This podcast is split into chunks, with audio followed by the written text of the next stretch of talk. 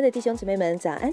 今天是四月十九日，欢迎收听三百六十五杯咖啡，每天一杯属灵的咖啡，让你的一天充满力量。让我们继续昨天的话题，往下来阅读福音与医疗。让耶稣基督的福音带领我们工作，就需要留心潜伏于我们心中的文化和职场等社会环境当中的偶像以及其影响。以医疗为例，几年前我对几位从事医务工作的基督徒做了一项非正式调查。我问他们，当前有哪些因素使基督徒感到从医十分艰难？主要的试探和考验有哪些呢？他们的回答令我很惊讶。也让我深受启发和帮助。其中一个问题比较个体化，也就是在职场的巨大诱惑当中失去了自己的身份。英国传教士仲马田原本是伦敦一名成功的医生，在一次致医学院学生和医生的演讲当中，他直言不讳地说：“我曾有幸见过许多人，将来他们的墓碑上很可能刻着这样一句冷酷的墓志铭。”生而为人，死为医生。医护人员们，他们所面临的巨大挑战是在职业生涯当中迷失自我，这是医生面临的试探。另一位英国的医生补充道：“从医的诱惑使他掌控并奴役了你的生活，这不易察觉，因为一种道德上的自我激励，你倾注这么多时间、责任。”精神压力去挽救他人的性命，这种偶像崇拜有很多自我开脱的理由。身为医生，比起股票经纪人来说，更容易自我感觉在道德上高人一等。对于某些人而言，还有一种被需要的感觉和从影响力当中获得的诠释。正因为那些助人的职业，也包括牧养士工和从医，如此崇高并耗费精力。从业者不免感觉高人一等。虽然医护人员长时间处于高强度的压力下挽救生命，他们仍会遇到许多忘恩负义、不讲情理、固执己见的人，恩将仇报，甚至将医生推上法庭，这会引发精神危机。一位医生写道：“人们会因此变得愤世嫉俗，失去生活的热情，面对生命当中种种不如意和死亡。”你需要建立一种自我防御机制，抽离感情，保持距离，确保头脑清醒。有几位医生对我说：“只有福音使人意识到悄悄潜入性格当中的骄傲、愤世嫉俗与冷漠。”一位医生说：“从医早期，你倾注了大量时间投入工作，以至于祷告生活完全枯竭了，这是致命的。只有耶稣真真切切住在你里面，你才能在他里面常常喜乐。”不再以医务工作为自身价值的全部体现，遇见那么多忘恩负义之人时，内心才不致变得刚硬。调查还显示，医生承受着来自文化的压力。一位与我通信的女士向我推荐了《新英格兰医学杂志》上刊登的《上帝在床边》一文，作者是一位医生，他发现病人的健康状况与信仰习俗密不可分。然而，当今时代，宗教和科学被认为泾渭分明，各占山头。他们发觉，病人患病的部分原因是内疚、恐惧的情绪，而信靠上帝是病愈的原因之一。他们所接受的训练，在这样的现实面前显得力不从心。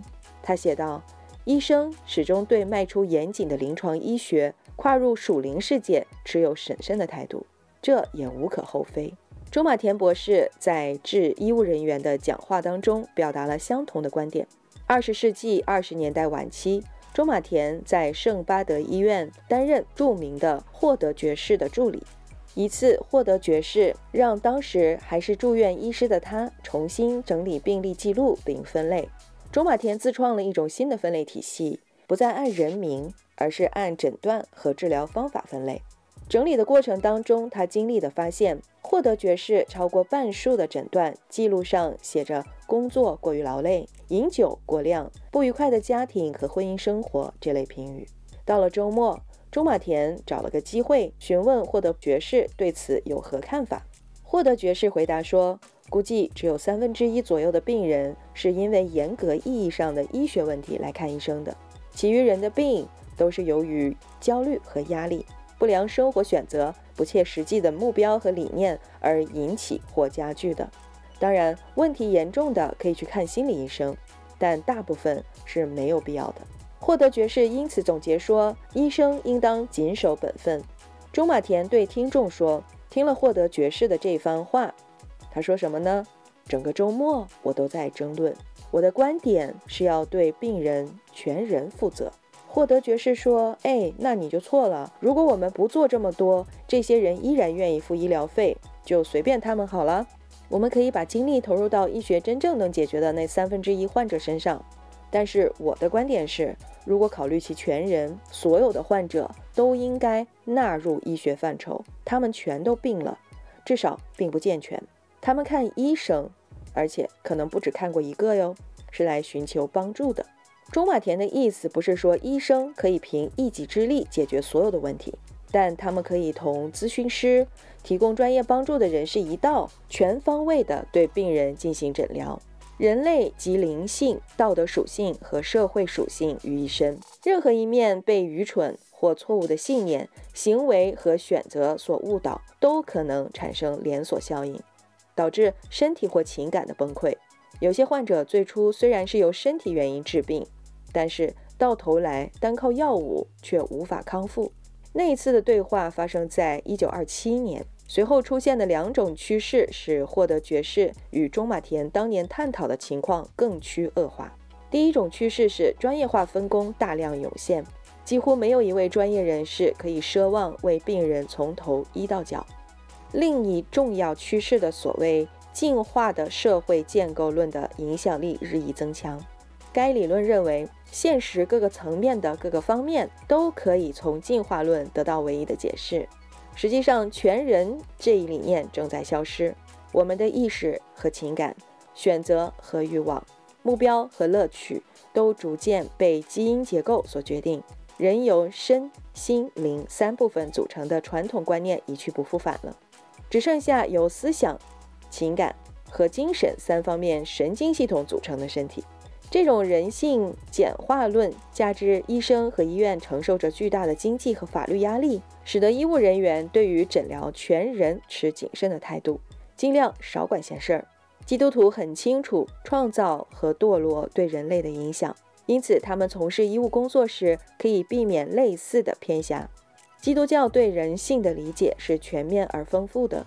我们的肉体是上帝创造的，有一天他会让我们复活。因此，肉身并非不重要。如果说上帝要亲自救赎我们的身体，那么可以说他就是伟大的医生。医务工作的崇高性也就不言自明。然而，上帝不只在乎肉体，他同时创造并救赎了我们的灵魂。因此，基督徒医生应牢记人的整全性。信仰会鼓励他们看待病人时带着谦虚和智慧，而不仅仅。视人为一个个躯体，所以，亲爱的弟兄姊妹们，我们需要知道，神是医治的神，所有的医生也是他所使用的人，来为我们医治我们的身体。在这里，如果有做医生的弟兄姊妹，那么你要牢牢记住神的话语，他是让你看顾一个病人的全身全心，而不是仅仅他的躯体。今天我们就读到这里，明天我们将继续。耶稣爱你们。